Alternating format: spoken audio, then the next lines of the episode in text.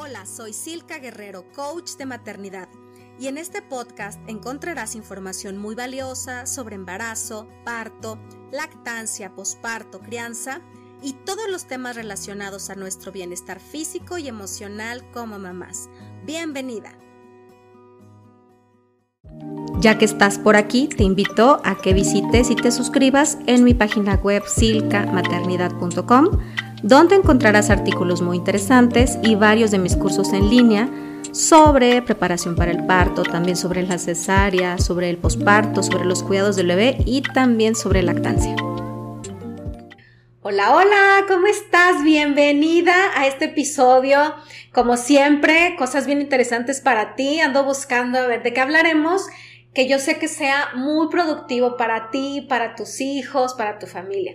Así que el día de hoy estoy con como muchas de ustedes, una mujer que empezó conmigo en el curso psicoprofiláctico hace 10, 11 años, estábamos haciendo la cuenta y creo que fuiste de mis primeras generaciones de mamás, porque pues, celebré hace poco mi 12 aniversario, eh, sí, pero teníamos tantas afinidades y nos caímos tan bien. Sí, sí, es verdad.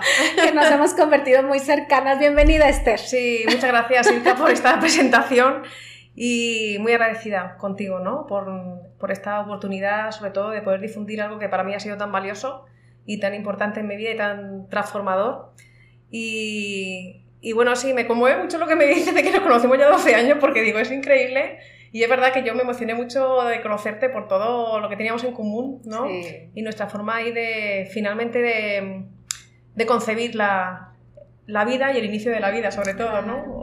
nos, acercamos por la maternidad, sí. que andábamos en las mismas ondas, a lo mejor buscabas a alguien que tuviera tu misma forma de pensar sobre la lactancia y el colecho y todo, y, éramos pocas en ese Éramos muy pocas y era raro, ¿no? Sí. Era difícil, no como ahora, ¿no? ahora ya hay más. Claro, gracias a ti, ¿eh? Hay que decirlo, gracias a ti que tienes tu club de comadres, ahora tienes que tener un club de compadres o algo así también, hace ¿eh? falta. Es necesario, o si no que lo abra alguno de tus hijos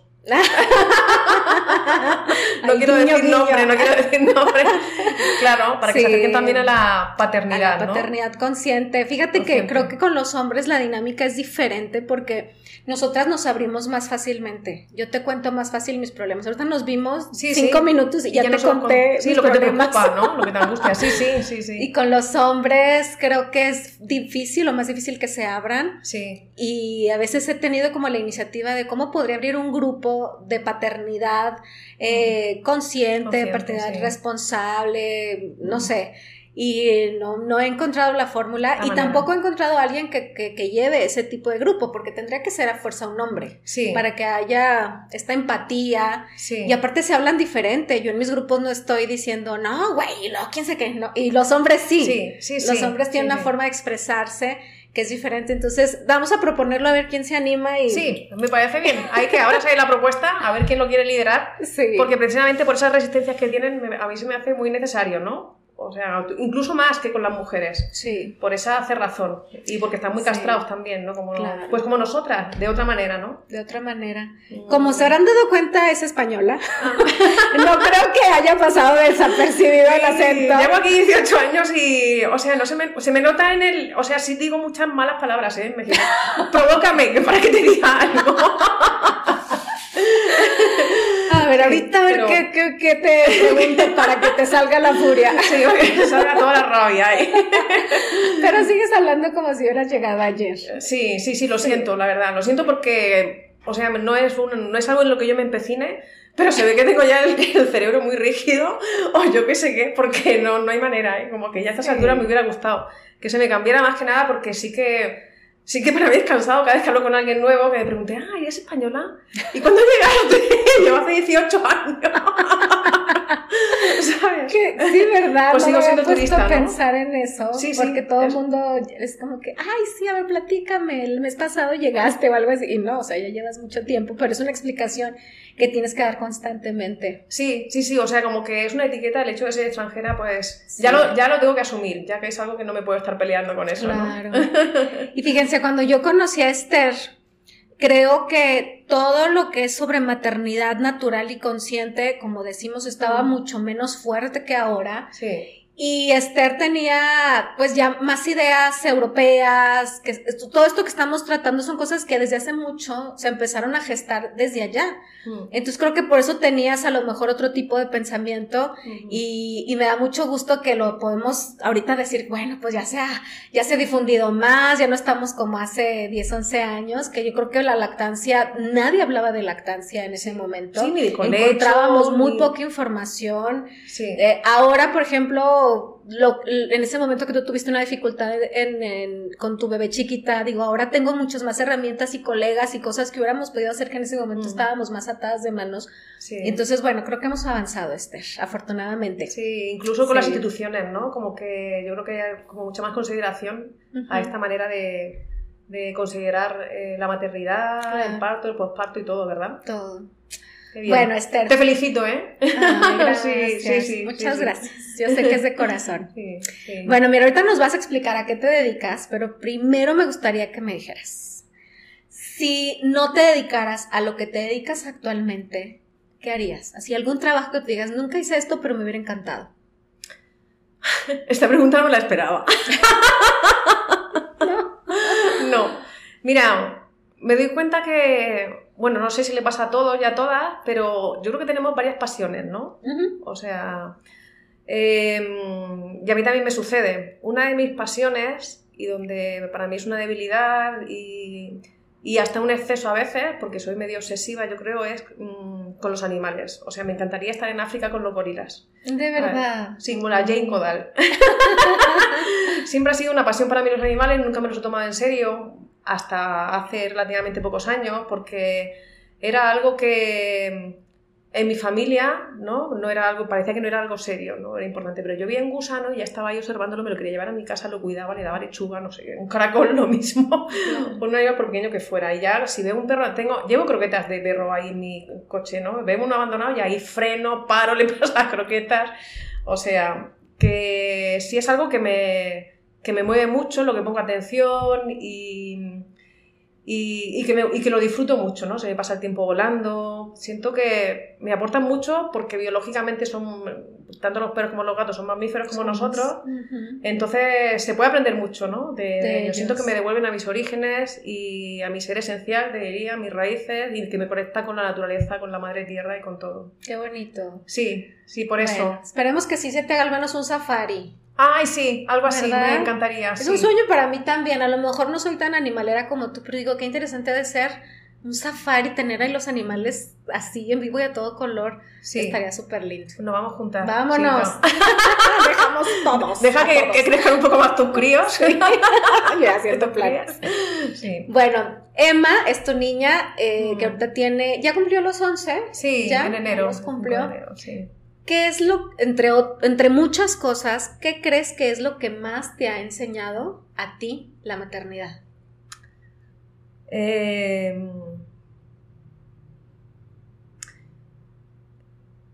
mi vulnerabilidad, la blandura, ¿no?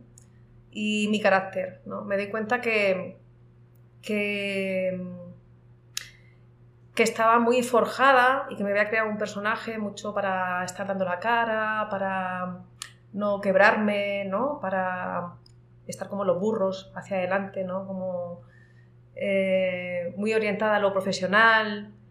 Em, bueno, sí, como muy posicionada y me creía aparte ese personaje, ¿no? Entonces como que ya lo ha reventado todo porque pues eh, me pone en contacto con todo lo que yo no me he permitido, ¿no? Que es pues eso, ¿no? La blandura, la vulnerabilidad, la sensibilidad, el deshacer planes, el no poder seguir el ritmo, ¿no? Entonces lo pone todo patas arriba por eso. y eso que es una, ¿eh? Con cinco no quiero, no quiero saber qué me hubiera pasado. Yo creo que para mí la maternidad ha sido mucho más sencilla, o sea, no, mm. claro, todos son diferentes y, e implican retos, pero ahorita que dices que tú tienes una y yo cinco, creo que la revolución que, se gestó en mí desde el primero, o sea, con Bruno fue, o sea, la ola me revolcó muchísimo mm. más que con el último. Ah, Como quiera, ya uno ya tiene tablas y experiencia, y entonces ya, ya sabes más o menos el camino, y ya sabes tus fortalezas y debilidades, pero con el primero siempre creo que es un poquito más, más complejo todo. Sí, claro, claro, claro. Y si ahorita yo te pidiera un consejo, el primero que se te venga a la mente, no, no, lo, no lo maquiles tanto, un consejo que le dirías a las mamás. Bueno, pues un consejo para mí sería que cuando les pase algo a sus hijos, algún desencuentro, un conflicto, una enfermedad, eh, lo que sea, que me parece que hay dos cosas importantes que muchas veces pasamos por alto. Una es revisarnos nosotras, cuestionarnos nosotras, bueno, y al papá también. Mucho. Sí, de, la misma manera y en el, mismo grado que la madre. Y porque pues los niños finalmente están proyectando todo lo que no nos permitimos, ¿no? Toda nuestra sombra. Es decir, todo nos proyectan ahí todas las eh, cualidades, todos los defectos y todo lo que, lo que nosotros reprimimos, lo que estamos reprimiendo, ¿no? Y lo segundo sería también soltar, soltar en el sentido de que, bueno, nos podemos equivocar, podemos cometer errores, podemos pedir perdón a los niños y a las niñas cuando pasa eso. Y soltar en el sentido de que ellos tienen que vivir su propia vida y mal que nos pese van a tener que sufrir también, ¿no? Entonces como que sí creo que hay una tendencia mucho a evitar el sufrimiento. Y tenerlos en una burbujita. Sí, sí, sí, creo que nos hemos ido a la otra polaridad y los tenemos muy infantilizados, e infantilizadas. Y entonces parece que queremos de alguna forma compensar todo lo que hemos sufrido nosotras de esa manera. Y entonces estamos impidiendo que los niños y las niñas crezcan, tengan su propio proceso y les duelan las cosas, que el dolor es parte de la vida, ¿no? Es, y, es lo que nos ayuda a madurar y a poder crecer claro. y desapegarnos, porque finalmente la crianza es un camino hacia la autonomía y la independencia para que puedan construir su propia vida, ¿no? Nuestros hijos. Me estoy acordando de un post que vi hace poco de una mamá que pues tuvo un accidente con el hámster de, de su hija y andaba consiguiendo otro antes de que se despertara la niña para, para poderle suplir ese hámster y que no se diera cuenta y que fuera del mismo color y todo. Y digo, pues ahí hay un gran aprendizaje porque le va a doler. A esa niña le va a doler el que haya muerto su mascota, pero hay que también permitirles que vivan esos duelos, porque como dices, mm. si no es, es, tenerlos en una burbuja donde nunca hay sufrimiento, nunca nada pasa malo, entonces ¿dónde está el aprendizaje y forjarlos para la vida? Sí, sí, sí, el que carácter, la frustración, la tristeza, ¿no? Una invitación a la tristeza, eh, la idea de la muerte, que es tan importante, ¿no? Yo recuerdo como a los nueve años que Emma, mi hija, me preguntaba, cuando se dio cuenta que nos teníamos que morir y que nos moríamos y los animales también y todo, fue a partir de, bueno, fue a partir de la muerte de una niña en una terapia que ya iba de quinoterapia, etcétera.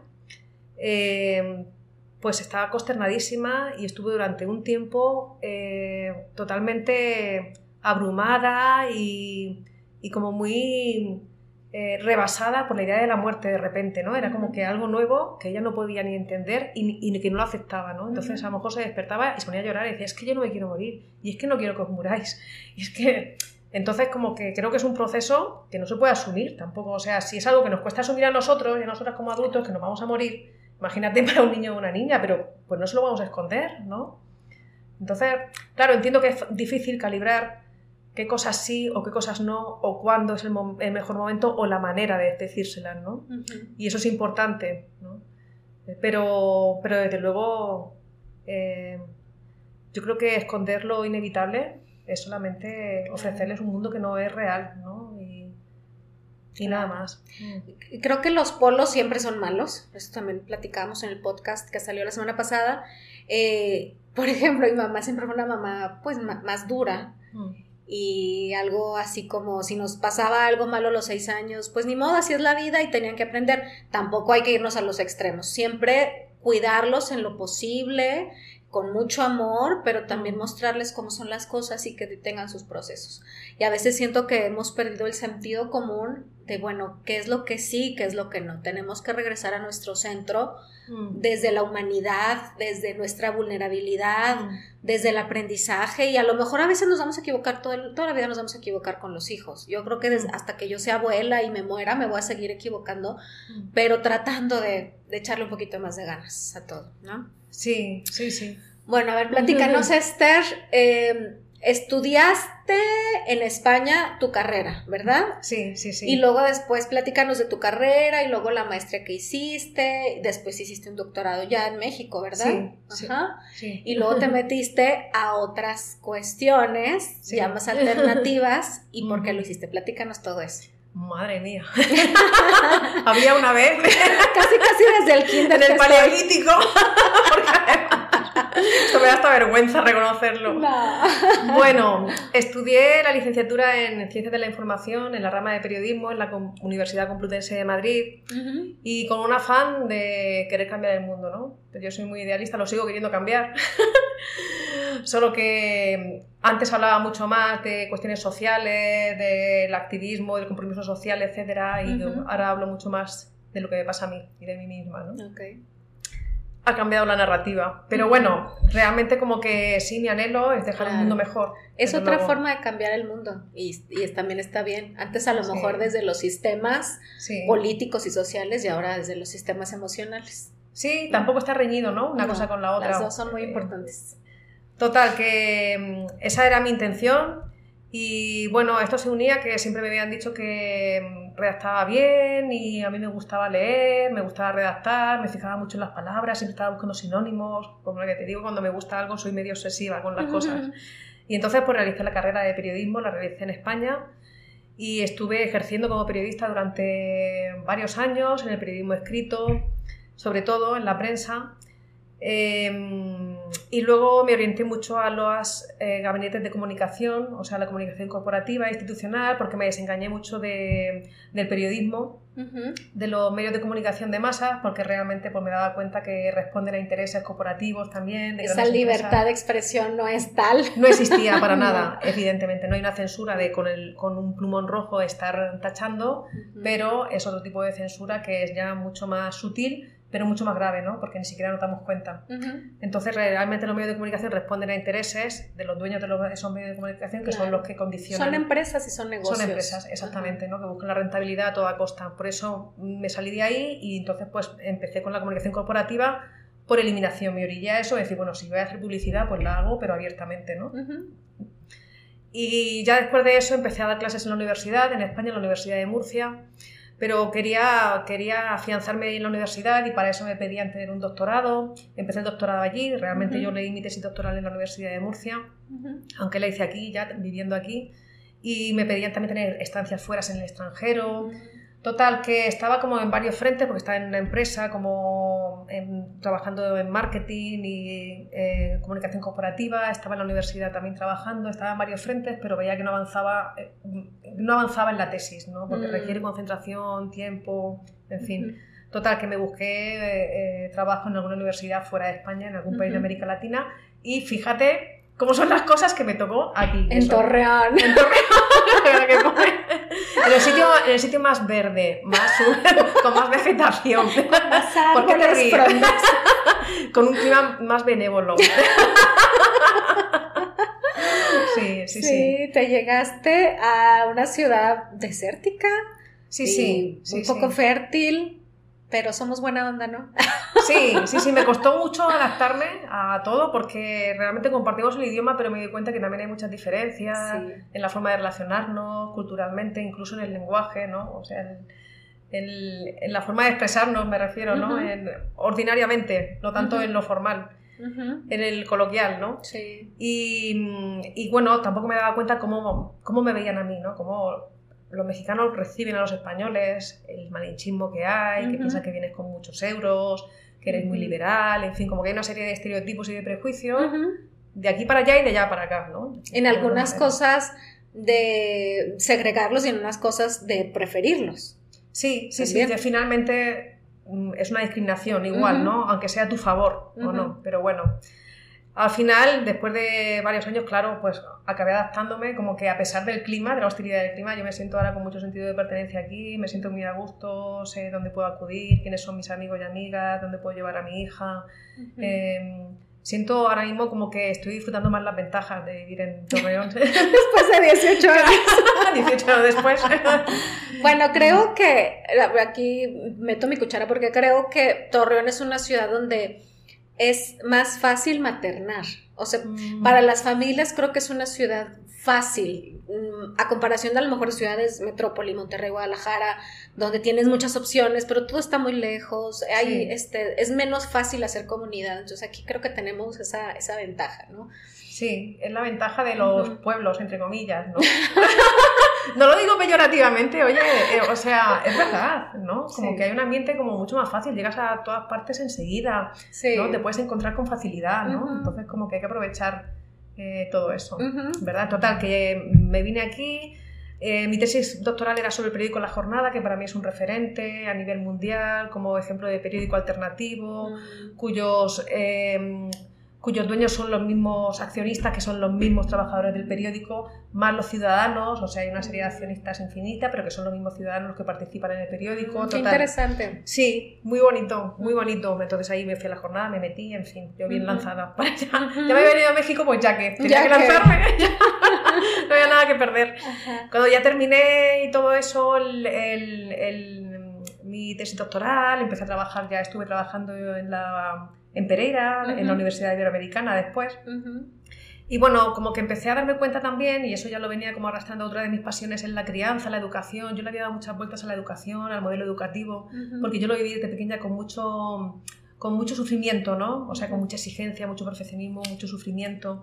Y siempre como que intuitivamente pensaba que tenía que haber otra manera, ¿no? Ujú. Entonces aquí fue donde conocí también el modelo de pedagógico Montessori, ¿no? Ujú. Que en España apenas se conocía. Ah, ¿de verdad? De En verdad, algo estamos más avanzados. En, en muchas cosas, ¿eh? En muchas cosas, para, Ay, me que, para que lo sepas. Por ejemplo, ¿no? Pues en eso, por ejemplo, Ujú. está aquí como mucho más, es mucho más reconocido la educación Sí. Montessori que allí, que ahora empieza a haber escuelas libres, ¿no? Que lo que hacen es un sincretismo de modelos pedagógicos como Waldorf, Montessori, etcétera.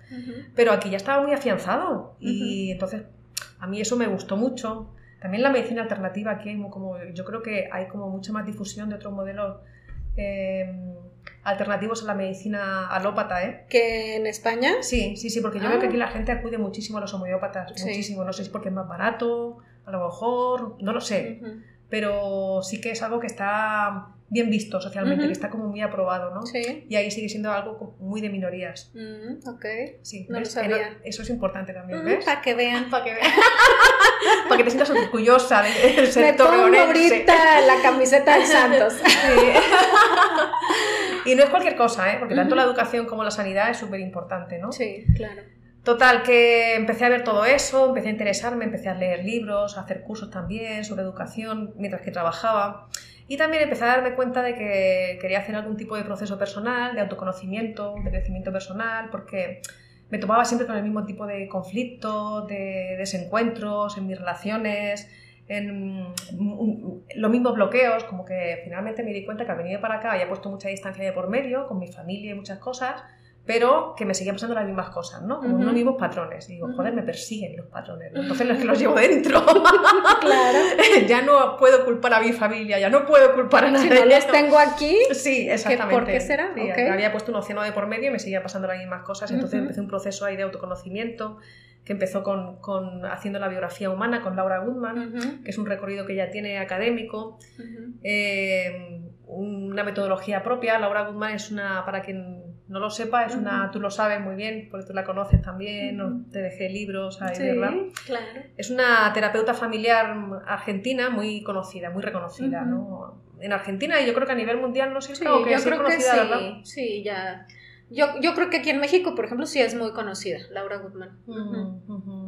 Hice un curso sobre pedagogía blanca que era en línea, que con, con unas españolas se llamaban Mireia Lón y Azucena Caballero, que es lo que transmitían a través online, al principio cuando empezaba todos los modelos educativos online, era empezar a presentar modelos pedagógicos diferentes al modelo tradicional. Ujú.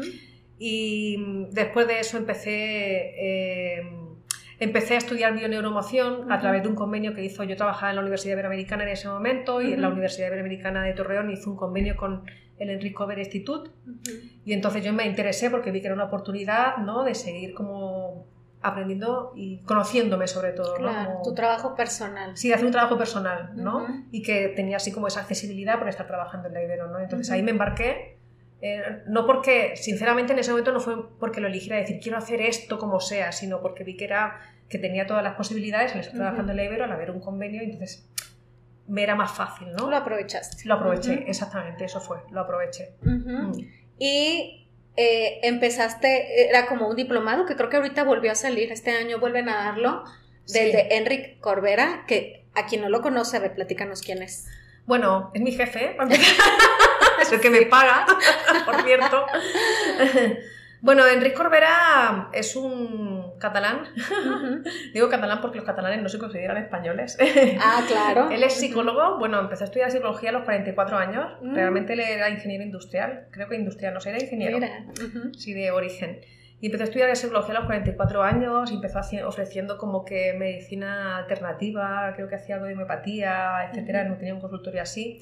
Y luego él empezó también a, a informarse, a hacer cursos y entonces también tenía la intuición muy desarrollada y empezó a hacer eh, un tipo, un modelo que no podemos llamar terapéutico, más de acompañamiento complementario, ¿no? Para trabajar los síntomas de, las personas, ¿no? Estaba muy apegado entonces a la nueva medicina germánica del Dr. Hammer, que es un modelo de medicina que realmente eh, tiene una mirada hacia la enfermedad completamente opuesta a la que tenemos, ¿no? No tanto como de algo que nos estorbe, ¿no? Sino al contrario, ¿no? la enfermedad como camino. Como camino. Me gusta mucho esa frase. Sí, es, Bueno, es un libro, es el, es el, título de un libro. Sí, efectivamente, ¿no? Entonces, eh, él crea un instituto al final que se llama el Recovery Institute porque empieza a, empieza a realizar eh, vídeos por YouTube que, que, tienen mucho éxito, donde realmente tiene mucha respuesta cada vez más, ¿no? Y entonces, pues, gesta el instituto, empieza a dar cursos presenciales venían aquí a México, yo empecé a formarme así, de forma presencial, luego ya cuando vio que realmente rebasaba las, sus posibilidades de viajar, porque iba a Argentina, a Colombia, a Ecuador, estaba en todas partes, pues entonces ya creó el instituto, pero de forma virtual, para quien quisiera aprender la metodología. Crea un posgrado y entonces empiezan a buscar y a reclutar docentes, yo ya estaba formada y es ahí cuando yo me uno al, al, equipo, ¿no? porque además de todo, de que era algo en lo que yo creía, me gustaba, a mí me había servido, además de todo me facilitaba la crianza con mi hija, ¿no? o sea, como que para mí ha sido una ventaja trabajar en línea para no estar eh, rigurosamente, teniendo que estar apegada a checar y a horarios ¿no? de oficina. Esa es la verdad. Claro, También. ¿Y ya cuántos años llevas como docente? Bueno, yo empecé a estudiar con él en el 2014 y en el 2016 ya fue cuando di mi primer cursito, que era un introductorio. Eh, se, están, se están lanzando nuevas ediciones del diplomado en bioneuromación constantemente, ¿no? Yo sé que ahora mismo en mayo va a empezar una, eh, acaba de terminar una. Entonces hay como tres ediciones más o menos anuales, ¿no? Donde tú te puedes ahí incorporar cuando quieras. Y luego hay cursos introductorios también para quien quiera eh, hacerse una idea de lo que es, si le gusta o no, si es algo que le late, ¿no? Porque estas cosas son muy subjetivas, Silka. Yo creo que cada uno tiene que buscar su camino, que todos los caminos llevan a Roma, eso es verdad, ¿no? Y que cada uno tiene que ver qué es lo que le... dónde se abre, ¿no? Dónde se encuentra, ¿no? Si, si, y, si, y si le resuena, ¿no? Con lo que se encuentra. ¿Por dónde fluye mejor? Claro, claro. No es que este sea mejor que ningún otro espacio, metodología o abordaje, ¿no? Creo que hay muchos que son muy buenos y muy válidos, ¿no? Y que este es uno uno de ellos, que no es tan conocido, ¿no? Como nosotros. Ok, ahora sí explícanos qué es la bioneuroemoción. Bueno, pues em, como la misma palabra eh, lo dice, bueno, la bioneuroemoción es una metodología, es un abordaje eh, orientada al, al autoconocimiento ¿no? y sobre todo a la toma de conciencia a través del cambio de percepción de los acontecimientos. Es decir, lo que pasa está pasando, igual lo que está sucediendo en este momento no podemos cambiarlo, pero sí podemos cambiar nuestra mirada ¿no? frente a lo que sucede. Yo qué sé, cuando hablo de esto en abstracto me refiero, imagínate un conflicto que tengas. ¿no? Entonces, como que poder ampliar la mirada, verlo desde otro punto de vista, más amplio, diferente, que te ayude a tomar una decisión, ¿no? Y que a lo mejor, si lo puedes ver desde otro punto de vista, te ayude a lo mejor o a disipar, por ejemplo, recelos y resentimientos, o al contrario, a darte cuenta que realmente, o sea, tienes motivos para tomar una decisión más ejecutiva, no lo sé. Pero sí ayuda a, a un cambio de percepción. Es como como cuando decimos que cuatro ojos ven más que dos. ¿eh? Y es como un cambio en el eje de la Tierra. Así lo digo yo, ¿no? Porque de repente pues das con, eh, te das cuenta de los patrones, de las creencias que son inconscientes y que de repente las puedes hacer conscientes. Y eso lo, lo, cambia todo. ¿eh? Entonces, se fundamenta mucho en la biología porque, claro, tenemos unas necesidades biológicas que muchas veces las omitimos, pero están ahí, que son las de, las de alimentarnos, las de protegernos y la de reproducirnos. ¿no? Y estas son las biológicas, pero que se pueden enaltecer de alguna forma. Quiero decir, cuando hablo de alimentarnos, hablo de nutrirnos. Y no nos nutrimos solamente de alimentos, ¿no? Hay que nutrirse también de emocionalmente, espiritualmente, o sea, hay otro tipo de nutrición, ¿no? Y cuando hablo, por ejemplo, de reproducción, no me refiero solamente a tener hijos, me refiero a muchas formas de trascender, Claro. Entonces, quiero decir, no me limito solamente a lo más elemental, ¿no? Sino a algo más allá, porque somos humanos. Esa es la parte biológica, bio, neuro, porque todo esto interviene el sistema nervioso, ¿no? En cómo anclamos las emociones a través del sistema nervioso, ¿no? Es decir, tanto los traumas como, eh, qué sé yo, como las cualidades o las habilidades. O sea, realmente nuestro aprendizaje pasa siempre por el sistema neurológico, ¿no? Y ahí entra lo emocional. O sea, todo lo que nos emociona lo podemos anclar y lo podemos recordar, ¿no? Por eso los niños aprenden mucho a través de la, emoción, de lo que los emociona, ¿no? Y por eso finalmente eh, y esto tiene mucho que ver con la crianza, es muy importante que los niños se emocionen ¿no? y podamos descubrir qué es lo que realmente les entusiasma, les gusta, qué inclinación tienen, hacia dónde se orientan, porque eso es lo que van a desplegar en su vida, seguramente, ¿no? Hay que darles esa oportunidad. Yo lo entiendo también como, como la unión de lo que nos pasa física, mental y emocionalmente, cómo está relacionado todo y cómo un síntoma en el cuerpo puede ser el resultado de una emoción bloqueada o de un patrón mental, etcétera, ¿no? ¿Es algo así? Sí, sí, sí, sí, sí. Sí, realmente hay como tres centros. Tenemos tres centros, que es el mental, el emocional y el instintivo. Y, bueno, hasta ahora parece que la medicina eh, alópata pues eh, ha estado analizando el cuerpo como algo fragmentado eh, de nuestras emociones, de la cabeza, etcétera poco cosificándonos, ¿no? Por eso los pacientes se llaman pacientes, ¿no? Porque pacen, ¿no? Como, entes pasivos. Pero realmente pues somos eh, algo holístico, activo y participamos de nuestros síntomas. ¿eh? Con esto no quiero culpar a nadie de que tenga un síntoma, por supuesto, ¿no? Pero si hay una responsabilidad, ¿no? En la medida en que el síntoma aparece, en la medida, y tú lo has dicho muy bien, en que estamos reprimiendo una es como que una compensación, en que reprimimos o ninguneamos o omitimos una emoción. ¿eh? Y eso sí, sí, realmente la enfermedad es multifactorial, o sea, una enfermedad no se, no se da solamente por una cuestión emocional, hay muchos eh, factores que intervienen, ambientales, genéticos, epigenéticos, eh, de estilo de vida, hormonales, etc. ¿no? Pero hay un factor emocional que, lo dispara. Y eso es lo que atendemos, ¿no? O sea, las sesiones van muy orientadas a la comprensión de uno mismo, ¿no? y, y y a ver la coherencia, ¿no? Cómo estar como en coherencia entre lo que pensamos realmente y lo que hacemos. Tiene esto un fundamento científico porque creo que en la actualidad tenemos muchas terapias alternativas eh, que tal vez dudamos, hay quien sí está muy convencido, hay quien dice no, pero, pero esto de dónde salió, ¿tiene un fundamento científico? Sí, de hecho el, el, el Enrico Institute eh, tiene un departamento que es de investigación y desarrollo, eh, en el que están ahí colaborando eh, doctores en psicología fundamentalmente y bueno, el fundamento, lo que hizo Enrique Corbera realmente es así como un sincretismo de muchos ámbitos de la ciencia, eh, basado sobre todo en la biología, en, la psicología y en la medicina, fundamentalmente, ¿no?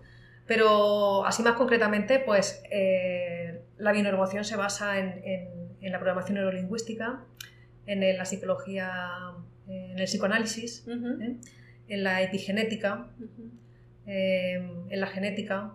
Entonces, Claro que hay unos son ciencias. Sí, son ciencias. Sí. Igual lo que ha hecho Enrique sí ha sido así como lo que te digo, así como que hacer, ha hecho una construcción propia, ¿no? un sincretismo de todo eso, eh, orientado todo eh, al ámbito del desarrollo humano ¿eh? y al crecimiento personal. Claro que decir esto es decir un tópico, porque todas las terapias están orientadas a eso, ¿no? A aumentar la autoestima, a desarrollar la empatía, a la escucha activa, a desarrollar la resiliencia. Entonces, no me gusta decir todo esto porque esto es lo que quieren todas las terapias finalmente, esta es la intención, ¿no? Y parece que son ya como clichés y frases hechas, ¿no?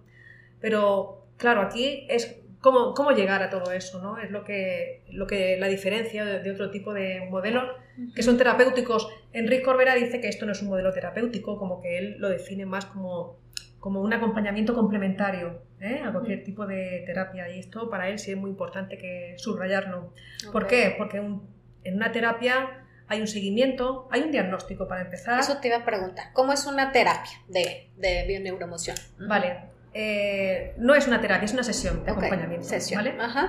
Entonces, en una sesión de acompañamiento pedimos ciertas condiciones, que es que haya intimidad, ¿no? un espacio para poder trabajar, eh, tiempo, con una sesión puede durar una hora y media, yo he estado, estado dos horas con una persona. Entonces, eh, se inicia, la persona viene siempre con algún tipo de, obviamente con un tema que quiere abordar, ¿no? que quiere trabajar. Puede ser un síntoma, pero no tiene por qué ser un síntoma. ¿eh? Puede ser también un conflicto, un bloqueo intrapersonal, un conflicto en su relación de pareja, interpersonal eh, o incluso laboral, ¿no? en relación con el dinero, con el trabajo, no sé.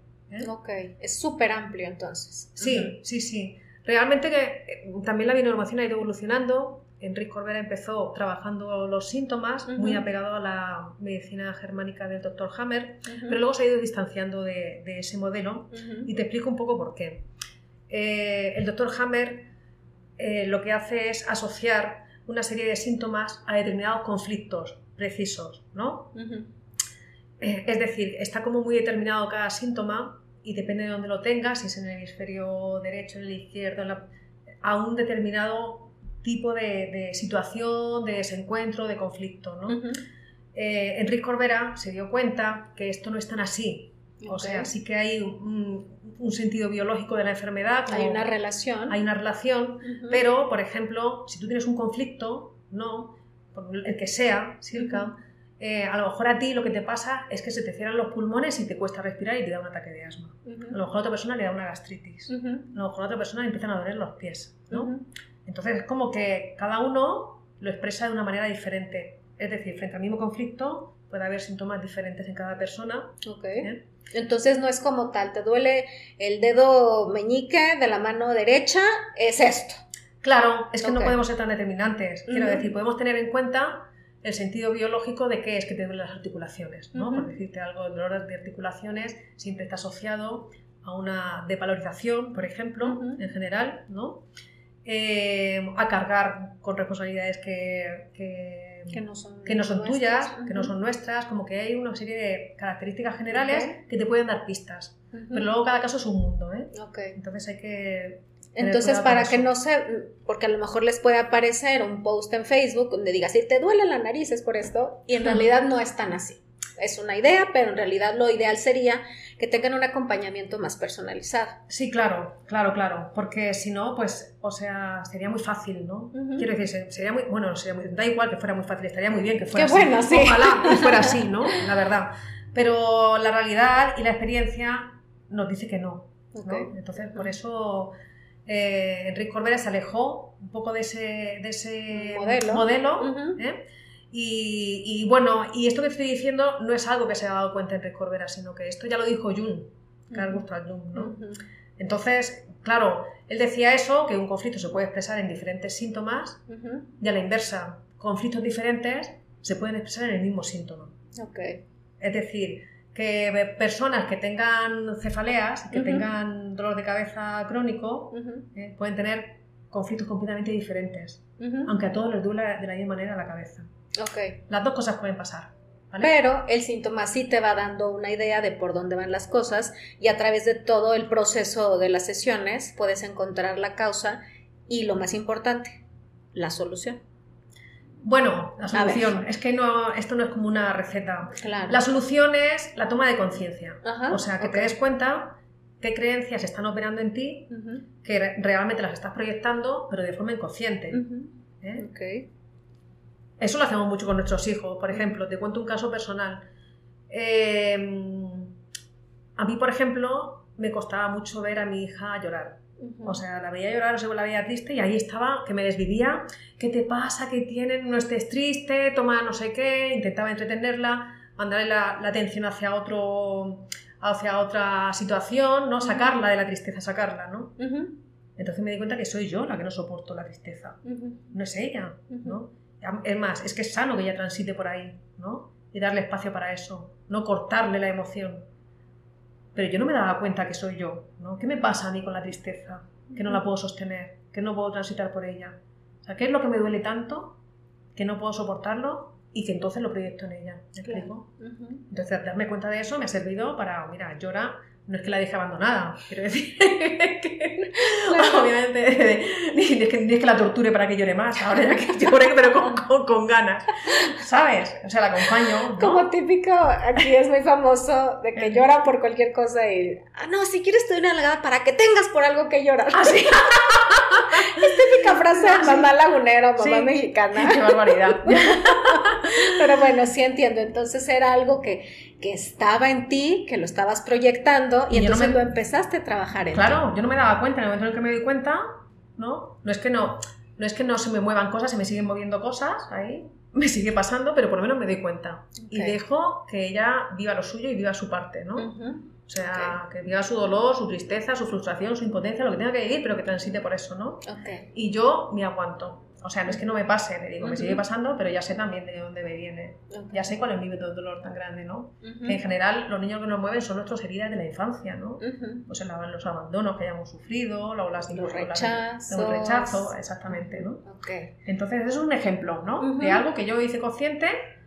Ahora la diferencia es, ¿me sigue pasando? Vale, me puede pasar, pero ya me doy cuenta. Y cuando si me doy cuenta, no intervengo. No intervengo, porque lo único que hago entonces es evitar que ella pueda eh, tener un espacio para la tristeza que es tan necesaria, una emoción tan necesaria, ¿no? Como que yo tenía el juicio de la tristeza es mala. La tristeza es una emoción mala. No, no, es que todas las emociones son necesarias, ¿no? O sea, la tristeza es una invitación para estar con una misma, ¿no? Para recogerte. Cuando estás triste, no tienes ganas de socializar, no estás hacia afuera. Entonces, es una invitación incluso a hacer un trabajo de introspección, a estar más contigo misma, ¿no? Claro. Y en el caso concreto de los niños, mm. tú hace rato antes de, empezar a grabar me comentabas que con los niños no se puede trabajar directamente. Mm. Si nuestros hijos tienen algún síntoma, mm. si tienen algún patrón constante o emociones que se les disparan constantemente, por decir un ejemplo, con ellos no se puede trabajar, pero se trabaja a través de la mamá. ¿Es, ¿Es, correcto? Sí, sí, sí. Bueno, me refiero en el ámbito de la bioemoción. Ajá, no me queda la menor duda que es muy bueno también que los niños puedan ir a terapia. Sí, sí, sí. Pero en este tipo de sesiones se trabaja con la mamá. Con la mamá o con el papá. Con el papá. ¿eh? También, si viven con ellos, quiero decir, si realmente viven con la abuela, quiero decir, que se trabaja con las figuras parentales. ¿no? Lo digo porque sí que es verdad que tal y como está el mundo ahora, pues hay niños que están criados por los abuelos, ¿no? O hay niños que no tienen padre, que eso es así por como... las guarderías. O en las guarderías, ¿no? O yo que sé, algo que es así como una tónica, y eso sí me parece que estadísticamente es así, es que en México hay una ausencia de padre. Muchísimo. Es brutal, o sea, como que eso Impresionante. Sí, o sea, a mí es algo que, o sea, me despierta algo que tengo que ver qué, porque ves que me enoja y no sé qué me da, porque realmente no están. O sea, no están, me refiero que hay un montón de mujeres solas criando, ¿no? Yo lo veo completamente, yo estoy con las mamás, casi siempre todas llegan en pareja, casadas, con novio, lo que sea, una que otra llega soltera, pero la cantidad de mujeres que se separan, se divorcian, se quedan solas y no, y no llevan una relación cordial como pareja, sino que el papá se ausenta totalmente, económicamente, presencialmente, efectivamente, en todos sentidos. Es, es una locura. Me ha impresionado mucho en los últimos dos años la cantidad de papás que veo en esta situación. Qué, locura. Sí, sí, sí, Entonces, claro, pues esos niños crecen aparte de sin el referente masculino, seguramente además eh, con un discurso del lenguaje más... Seguramente la madre echa pestes entonces del padre, ¿no? Entonces no va a haber un acercamiento tampoco al padre después. Eh, habría que ver también eh, cómo es que tienen esa facilidad los hombres, ¿no? De, desaparecer ¿eh? y de evadir sus responsabilidades, ¿no? Sí. O sea, ¿de qué tipo de hombre estamos hablando? Alguien que puede eludir que tiene un hijo y no se hace cargo en ningún sentido de esa personita que de aparte depende de ti, ¿no? Entonces habría que ver también incluso jurídicamente qué está pasando, ¿no? Para que suceda esto, ¿no? Pero, bueno, ya nos eso, es otro tema que, veo, que, que, veo que nos enciende. A mí se me enchina el pelo y mira que lo tengo liso. sí. Pero bueno, eh, eh, regresando a la pregunta, entonces, Sí, sí, eh, es verdad. sí Me- podemos trabajar Sí. los niños a través de los cuidadores Sí, principales. sí, exactamente. Esa es la idea. Más que nada porque se parte de la premisa de que los niños finalmente lo que están eh, expresando siempre es una proyección de lo que pasa en casa. ¿eh? Entonces, claro, eh, a mí me parece que finalmente es una evasión de la responsabilidad señalar al niño, ¿no? Es que mira cómo está el niño, es que mira lo que hace, es que se porta fatal, es que a ver si en el colegio me lo arreglan. O sea, ¿sabes? Como si no tuviera nada que ver contigo, ¿no? Eh, Claro. Cuando realmente los niños son expresión y manifestación de lo que están viviendo en la casa. ¿no? Sí, por supuesto. Entonces la responsable eres tú, tú eres la adulta. ¿no? O el adulto. Hazte cargo tú. O sea, si el niño está así, ¿qué estás haciendo tú para que el niño esté así? ¿no? De esta manera. Y esto aplica tanto para su, su estado emocional como también para los síntomas, fíjate, ¿no?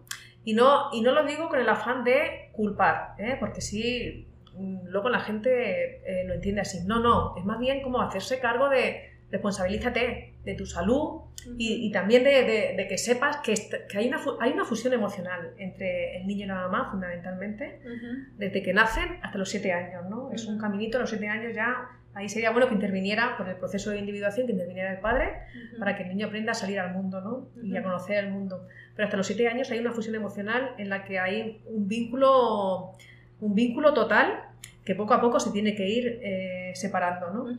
Entonces, eh, los niños, finalmente, tanto en las enfermedades como, como en otro tipo de conflictos, están reflejando lo que le pasa a la madre, sobre todo cuando son bebés. Así que las sesiones son para los adultos y adultas. Se pueden hacer, según el Enrico B. Instituto, a partir de los 16 años, con autorización de los padres. Ok. Y si son menores, preferible trabajar con los papás o bueno, con los cuidadores. Exclusivamente, preferible es que no se puede trabajar con niños, ¿no? Ok. Desde, este, desde este modelo de acompañamiento. ¿verdad? Claro. ¿vale? Ahorita mencionaste eh, una de las ciencias en las que está basada to- toda esta estas sesiones, que es la epigenética. Sí, A sí, mí sí. me encanta, últimamente la escucho nombrar y he investigado un poquito de ella. Platícanos qué es la epigenética. Bueno, la epigenética es. Epi significa más, como que ir más allá de la genética. Y es una serie de. de- igual que, que heredamos y heredamos, qué sé yo, pues. El color de ojos. El color de ojos, ¿no? O tú de quién lo has heredado. El- Mis papás, ah, mi papá, porque el color de ojos mamá lo tiene como tú, mi papá Ajá. sí los tiene oscuros. Sí. Entonces, son de mi papá. Sí, te pareces a tu padre, la verdad. Sí, mamá, no. mamá se parece más a ti que a mí. pero en bonita, lo tengo que decir. pero en bonita. Que no me oiga, ¿eh? Que no te oiga mi papá. No, nunca escuchan mis podcasts. Es lo bueno, que no se va a ofender. Claro, igual que heredamos rasgos físicos, Ajá. también heredamos habilidades. ¿no? Y también heredamos los traumas. Claro. ¿eh? Entonces, por ejemplo, ¿qué habilidades o qué habilidad podrías decirme tú que has podido heredar de alguno de tus ancestros? No, no hace falta que sea de tu padre, ¿eh? O sí, como tú quieras. Este, o de mi padre o de mi madre. Es que como no conocí a mis abuelos de ningún lado, Ah, sí, mira, Ajá, por eso yo, Bueno. mis referentes son mis papás, pero, ay, que, podría por tus decir... tíos o tías. O sea, amplía un poco la mirada. Por ejemplo, mis, mis papás son buenos para hacer ejercicio toda su vida. Sí, No sé si fue algo que yo aprendí por la rutina diaria, que ellos todas las mañanas se iban al gimnasio a correr, lo que sea, sí. o fue algo que físicamente ya tenemos y a, a Sí. mí, por ejemplo, me hace sentir muy bien irme todas las mañanas a hacer ejercicio. Sí. No sé si es algo que podamos Sí. ejemplificar. Sí, y a lo mejor no podemos hacer así como un discernimiento de que si es algo que tú lo has vivido y que por eso también pues, eh, lo has desarrollado o si es algo innato, ¿no? Pero da igual, no importa, quiero decir. Son las dos cosas, porque realmente también habrá niños que a lo mejor sus padres son súper deportistas y que el niño sea sedentario, también puede pasar, ¿sabes? Claro. Entonces como que realmente la epigenética lo que estudia es eh, ese tipo de huellas eh, que heredamos que genéticamente no están, ¿no? Pero que sin embargo se transmiten de generación en generación. Es más, se suelen transmitir a la tercera generación, ¿sabes? Se suele saltar la segunda y se transmiten a la tercera. Te pongo un ejemplo para que lo puedas entender, que es ilustrativo, aunque no es así muy grave ni muy importante, pero que a mí me llamó la atención, que me pasaba. Yo siempre he tenido mucho miedo a los alacranes, pero fobia, o sea, veo un alacrán y ya pienso que me voy a morir. No puedo ni matarlo del miedo que me da, debo salir corriendo y que lo mate otro. Y estamos muy cerca de Durango, que creo que es cuna de alacranes, oye. Sí, sí, sí, claro. Cuando voy para Durango empiezo a sudar. Porque pensando, aquí llego a mi final. Aquí ya te- terminaron mis días, ¿no? Ajá. Y, y, bueno, y no, y yo, o sea, lo atribuía a que decir, bueno, pues es que tiene un veneno, o sea, que... Mortal. Mortal. O sea, no es cualquier cosa. Y se lo decía a la gente, yo me justificaba y... Pero tampoco entendía, ¿por qué la gente no le tiene tanto miedo? O sea, y yo sí, ¿no? Porque también me di cuenta de eso. Y mm, descubrí después, comentándolo una vez en- ahí en mi casa, que mi bisabuelo, un bisabuelo mío materno, estuvo a un punto de morirse por una picadura de alacrán, ¿no? Oh. Pero eso lo supe después, ¿no? Ujú. Entonces digo, ostras, me hace completamente sentido, ¿no? O sea, ¿para, ¿para qué le damos todo eso? eh?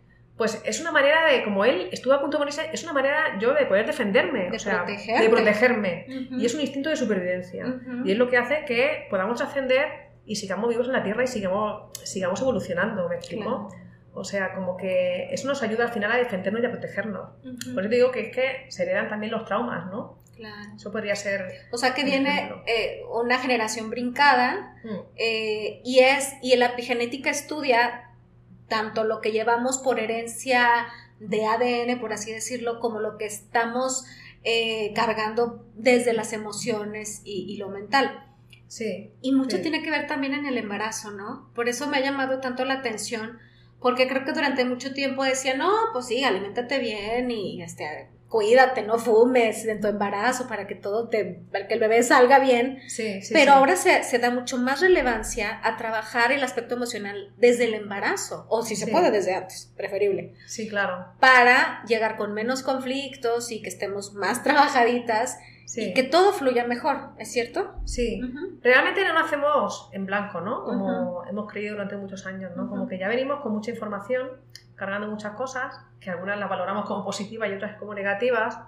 Pero sí es verdad que en el proceso del embarazo, pues claro que el embrión ¿no? y el feto eh, son muy perceptivos. Y aparte, es como que hay una conciencia, aunque sea diminuta, de que dependen de un hilo, porque dependen de la madre, del estado emocional y físico y todo de la madre. Es como que tu vida te va en juego. Es que es literal así, ¿no? Porque la vida, eh, su vida está en juego, ¿no? Y depende de la madre. Entonces, como que es muy importante tomar conciencia de eso, porque en un ambiente donde, donde el embrión eh, se sienta seguro, protegido, tranquilo, se va a desarrollar con mucha más confianza, ¿no?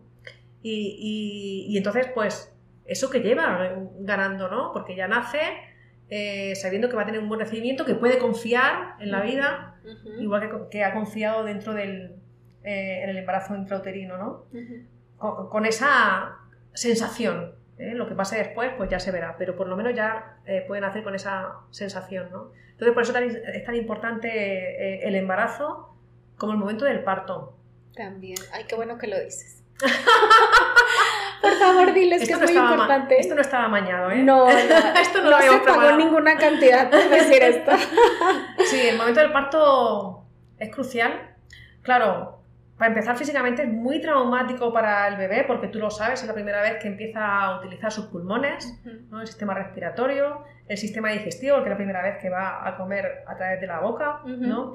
Entonces que va a utilizar el sistema digestivo, el sistema respiratorio, empieza a escuchar los sonidos sin la protección de- líquido. del líquido amniótico, entonces es como que son sonidos mucho más fuertes, ahí hay mucha sensibilidad y mucho sentirse expuesto el bebé, ¿no? También la vista, ¿no? Y la vista, exactamente, porque por ahí entra la luz y es la primera vez. Entonces, son un montón de cambios de repente que es muy fuerte para poder ahí asumir todo eso en una criatura tan pequeña, tan vulnerable y tan, tan expuesta, ¿no? Y tan Sí. inmadura, ¿no? Porque el bebé mamífero es uno de los mamíferos más inmaduros, ¿no? Que, Sí. que cuando nacemos. Entonces, claro, en la medida en que puedas dulcificar ese momento y hacerlo sobre todo lo más suave posible, en el sentido de que el bebé se sienta sobre todo protegido en los brazos de la madre, que es lo que necesita para seguir escuchándola y seguir oliéndola y sentir su calor, ¿no? Porque también es la primera vez que tiene el contacto su piel con el aire, ¿no? Es que son muchas cosas. Muchas. Entonces, eh, todo eso que son cambios físicos, pero no solo físicos. O sea, eso es un estrés total, ¿no? El, el nacimiento. Y qué bueno que no nos acordamos, estaríamos todos traumados. la mayoría que no, No. nacimos en las mejores condiciones, este, sí, por eso se dice que también se olvida, porque es un evento tan fuerte que es mejor tenerlo bloqueado, pero que de todos modos genera ciertas, eh, cierta impronta claro. en, toda nuestra vida. Aunque no nos acordemos, puede ser que haya cosas que nos dispare, por ejemplo, el que lo sacaron con forceps y que después eh, le duela la cabeza, o que no pueda ponerse un cuello de tortuga porque sienta que se asfixia, no sé, cosas así, ¿verdad? Sí, o sea, eso de que qué bueno que lo olvidamos, entiendo que es un mecanismo de defensa, para sobrevivir, pero nos queda la sensación siempre, ¿no? El cuerpo nunca miente, el cuerpo tiene registro y tiene memoria de todo, desde que nacemos, ¿no? Desde antes de nacer. Entonces, eh, luego te encuentras con gente, con personas que tienen determinadas, eh, yo qué sé, excesos, te iba a decir, o determinadas neurosis que tienen que ver también con su nacimiento, ¿no? Con cómo lo recibieron o con lo que pasó en el proceso, ¿no? Y aquí también te quiero contar un ejemplo personal que a mí me pasa y es que otro de mis miedos, aparte de los alacranes, es a morir asfixiada. O sea, le tengo, o sea, cuando me muera, que me muera lo que sea, pero asfixiada no, por favor. Ah, y yo en llamas. ¿Y tú en llamas? Sí. Tengo sueños en, las, en los que me explota el boiler o hay una incendio a un lado y me empiezo a quemar y bueno, ahí me despierto. Pero me da mucho miedo estar como muy cerca del fuego, que me encarguen a mí el fuego, no es lo mío. Ya, pero no tienes ninguna experiencia consciente que hayas tenido con el fuego. No. Claro, eso vete a saber. No creo que, no creo que al nacer estuvieras en, llamas. Pero habría que ver de eso, porque eso puede ser incluso, yo qué sé. Generacional. Claro, generacional por la epigenética, lo que estábamos hablando, ¿no? Por ese tipo de herencias, de, algún, de algo traumático que pasó. Puede ser, habría que explorar, ¿no? Eh, a mí me da mucho miedo morirme asfixiada, o sea, quedarme sin aire. Entonces, soy bastante claustrofóbica, o sea, si voy por un túnel, si tengo que estar en un sitio sin ventanas, etcétera, me cuesta trabajo y me empiezo, me cuesta trabajo respirar. ¿no?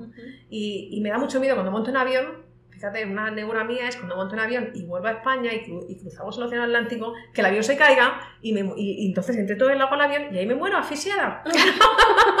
Toda la historia. Toda la historia, o sea, ya lo pienso todo, ¿no? Eh, el asunto es que yo preguntando a mi madre, que como había nacido, me dijo que somos cuatro hermanos, que yo fui la que más le costó que naciera, que no salía la cabeza, que no había manera, soy muy cabezona, ¿no? y que se chutó muchas horas, ¿no? Para que yo... Y yo tengo la sensación que tiene que ver con eso, ¿no? Que a lo mejor ya me estaba asfixiando o algo, ¿no? Porque se me hace excesivo, o sea, sí que entro en pánico, sí que me da, cuando voy a montar en el avión tengo que eh, mentalizarte. exactamente, sí, sí. Y no estoy cómoda. Pero no estoy cómoda, no. O sea, que el avión estalle, que explote, que venga un atentado terrorista, lo que sea, bueno. Pero que me muera asfixiada. no lo voy a consentir, ¿no? o sea, estoy buscando el chaleco salvavidas, como, ¿por dónde podría salir? ¿Dónde están las eh, puertas de emergencia, ¿no? Del avión, o sea, ya de antemano. O sea, fíjate, las neuras, ¿no? dejas de disfrutar el viaje por estar con esa neurosis. Sí. ¿Qué ejemplos tan, tan concretos? ¿Para quién sería este, este tipo de, método? Eh, sí, ahorita ya estás dando también las sesiones, ¿verdad? Por, lo, por lo que me decías. Cuéntanos, invítalos a, que tomen este tipo, que no es terapia. Sí, decirte, este tipo es un acompañamiento. es un acompañamiento. Bueno, yo aquí incorporo, porque también estoy terminando la formación gestal, de se llama Gestal Viva de Claudio Naranjo, que me está encantando. Realmente la gestal también es uno de los orígenes de la bioneuromoción, en lo que se basa la bioneuromoción. Em, aquí, fíjate, como que hemos hablado sobre todo fundamentalmente de los síntomas, pero también se trabajan eh, conflictos interpersonales, intrapersonales, bloqueos. La gente sobre todo llega con dificultades en la pareja, en las relaciones, en el trabajo, en lo laboral, con el dinero y también con síntomas, ¿no? Eh, y con bloqueos, ¿vale? Entonces, em, la ventaja para mí de esta metodología es que con una sesión puedes encontrar muchas cosas. No es que lo resuelvas, es que te das cuenta. No dices, ah, ya, ahora me, comprendo, ahora ya sé para qué me pasa esto, ¿no? O tienes como más elementos de juicio y puedes tomar decisiones como más conscientes después, ¿no? Eh, una sesión dura como una hora y media y ahí lo que se, es como, mi trabajo es un trabajo como de, detective, ¿no? A través de, de, de, diferentes escenas, ¿no? Que, que yo voy pidiéndole a mi consultante o cliente, así se llaman, a los pacientes, ¿eh? pues entonces a través de esas escenas hay un hilo conductor, un hilo en común que se repite, un patrón que se repite. Ya, entonces eh, esa persona empieza a conectarse, con, empieza a asociarse ¿no? con la emoción que detrás de eso, y entonces es ahí donde empieza a poder darse cuenta de dónde le viene, que en general suele venir de la infancia, de situaciones con papá y mamá. Casi siempre al final volvemos y llegamos a eso, ¿eh? pero ahí pues al final es muy revelador porque puede darse cuenta de creencias inconscientes que las hace conscientes, de la sombra, o sea, de lo, de lo que no se permite, ¿no? Porque hay un juicio sobre eso, por ejemplo, qué sé yo, pues si tenemos el juicio la creencia de que a quien madruga Dios le ayuda, a lo mejor un día te chutas en la cama y te tiras en la cama hasta las 10 de la mañana, pero con culpa, y no lo disfrutas. Soy yo. Por eso lo he dicho. te lo he visto, te lo he visto. Qué buena detective eres. Digo, Silka se tiene que levantar tempranísimo. Sí. Yo me levanto, inclusive fines de semana muy temprano. No sé por qué no me permito levantarme tarde y cuando lo he hecho sí me genera culpa. Pero no tiene nada que ver con tus hijos. Quiero decir, tus hijos se despiertan temprano, supongo. Sí, pero, pueden estar dormidos si yo me levanto temprano. Claro, entonces es así como un tiempo que no, te, que no lo disfrutas, que no te puedes relajar, que estás ahí, pero que luego ahí te castigas un poco, ¿no? Sí floja, para qué, cuánto tiempo perdido, que podía haber aprovechado. Claro, pude haber sido más productiva. Más productiva, en fin, como que sí, tengo un tema con eso. Claro, no, sí, temazos así tenemos todos, ¿no? Así como que consignas que nos han, como, nos han puesto como una vaga que, que te ponen ahí la, el sello, pues así, ¿no? Que vienen de la infancia o que vienen de otras generaciones. ¿eh? Entonces ahí eh, te das cuenta, ¿no? De creencias que tú, actúas de una forma compulsiva, pero ya cuando te das cuenta y dices, ostras, pues por lo menos ya sé de dónde me viene, ya sé lo que me pasa, ¿no? Otra cosa es que eh, se te pase o no, pero ya la próxima vez, ¿no? A lo mejor puedes decir, pues mira, voy a, voy a quedarme en la cama o no me quedo, o ya, pero ya por lo menos sabes qué es lo que te pasa, que tienes un juicio con la idea de quedarte más tiempo, que es, si me quedo hasta las 10, soy, ¿qué? ¿Soy floja? ¿Soy qué? Sí, sí, qué floja. Qué floja, ¿no? pude haber hecho muchas cosas. Ah, Así es como es mi mente. Ay, pude haber hecho tantas cosas, meter ropa a lavar, este, empezar el desayuno, así. Claro, pero ahí incluso hay otras creencias, ¿no? Que es como que el afán de que tienes que ser productiva. y, que, y que como para, no sé si para, eso ya es llegar muy lejos, pero como para merecer existir o para poder eh, validarte, tienes que estar haciendo algo que sirva, ¿no? Sí, sí, es eso. sí, ya. Ya te estoy, ya te estoy haciendo una sesión. Ya sé. aquí todo mundo se claro, aquí lo importante también es que no te castigues ahora por eso de decir, ay, encima me estoy juzgando por eso, cuando debería, ¿no? O sea, como que al final hay que relajarse con los deberías porque no nos dejamos tranquilos al final, ni tranquilas, y tenemos un diálogo interno muy perverso, ¿no? Pero el asunto es que en general, siempre que actuamos o que hacemos algo, nos justificamos y nos contamos muchos cuentos, Silka que no son verdad, ¿no? Yo te hablaba antes de cuando me vine de España para acá, pues yo me justificaba y decía, no, no, me quiero ir a América Latina por la deuda histórica que tenemos, quiero vivir la experiencia de pasar dos años ahí, no sé qué. En la pobreza, miseria. bueno, en Europa también hay pobreza, ¿eh? Y miseria, que eso, digo, igual no en el mismo grado, en la misma cantidad, pero también. Pero el asunto es que yo me creía ese rollo, de verdad. Y ahora, a través de los años, y viendo en perspectiva, me he dado cuenta que fue una decisión del inconsciente para salvarme ¿no? Y para poder construir mi vida. Salirte de tu clan para reconstruirte. sí, muchas veces la, la, distancia física no es suficiente, pero ayuda. Yo puse un océano de por medio si ya no lo más. ¿No? Ok, muy bien. Claro, entonces, digo, en una sesión, digo, al final la idea es que te puedas dar cuenta de tus creencias con las que actúas de una forma inconsciente pero que, y que realmente no estás convencida. Es como que hago esto, pero no me gusta, pero lo hago, lo sigo haciendo, ese tira y afloja, que no nos dejamos en paz, ¿no? Que estamos hablando. Lo que reprimimos, porque tenemos un juicio, a lo mejor, yo qué sé, tú no te permites estar enojada, ¿no? Entonces, porque para ti estar con rabia o estar encabronada es algo malo, ¿no? Tienes que estar siempre bien. Entonces, eh, no te lo permites y ¿qué haces? lo que haces es ponerte triste o minimizas los conflictos, ¿no? Y dices, no, pues en realidad no, no es para tanto. Y es una forma ahí, ¿no? Eh, de, de, no permitirte vivir esa emoción que es tan importante como, como otras, ¿no? Porque la rabia nos permite poner límites, ¿eh? nos permite marcar nuestro territorio, nos permite respetarnos también. Y es una energía muy importante porque también te permite mm, tomar acción. Claro. O sea, siempre en un equilibrio y respetando a los demás, creo que todas las emociones son buenas, por así decirlo, ¿no? Son, son importantes y necesarias. Sí, exactamente, son importantes y necesarias. Sí, sí, claro. Siempre que no hagas daño a nadie, claro que te pueden dar ganas de, matar a alguien, pero no hay que matarlo. ¿eh? No, lo hagan, si sientan. Que tengas ganas, déjatelo sentir. Muy bien. Mejor, vaya, mejor vayan con acompañamiento para que puedan sacar todo esto, ¿no? Sí, claro. ¿Sí? claro ¿Cómo te pueden encontrar para quien diga, creo que este tipo de terapia, que no es terapia, déjame De acompañamiento. Este tipo de acompañamiento me late, que es para mí? Bueno, pues tengo una página en Facebook. no lo eh, conocía, ¿cómo es? ¿Cómo se llama? Se llama, me he puesto acompañante en desarrollo humano. Ok. ¿vale? Y el subtítulo sí viene Bioneuromoción, ¿no? Y mi nombre, Esther Arce. La voy a ¿Vale? buscar para darle like. Ahí, para darle like. Y por si quieres concertar alguna cita, claro. Claro, ya, ahorita mismo. Por favor. Sí. Entonces, eh, a través de la página, y ahí, ahí viene también mi número de teléfono, de. WhatsApp, que también por WhatsApp me pueden contactar. Mi número es el 87 18 45 29 39. Ok. Y bueno, si no, pues a través de ti también. También, claro que sí. Sí, sí, sí. Pues cuánta información, Sí, ¿verdad? sí, sí, Eh, sí. Y creo que ha, ha de haber muchas personas que, que estén buscando un camino diferente, que a lo mejor ya han, ya han intentado para el síntoma físico lo convencional o para lo emocional también y que digan, creo que no salgo de esto, puede ser una buena oportunidad que, que le den a este tipo de acompañamiento. Eh, creo que el conocerse a uno mismo tiene Mm. grandes ventajas.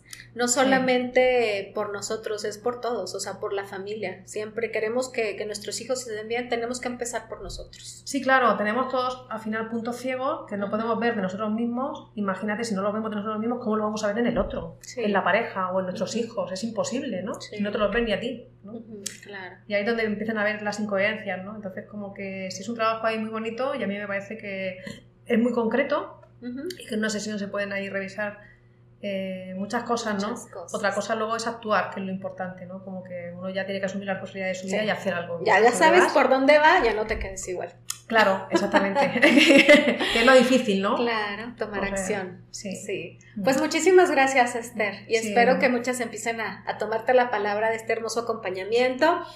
Y bueno, pues gracias a ti si estuviste al pendiente, ya sea por cualquier plataforma, te agradezco mucho y ya sabes, etiqueta, comparte este contenido que creo que es muy valioso y nos puede hacer clic a muchas y muchos. Te mando un abrazo muy fuerte y nos vemos en la siguiente. Bye bye. Ah, gracias, chao.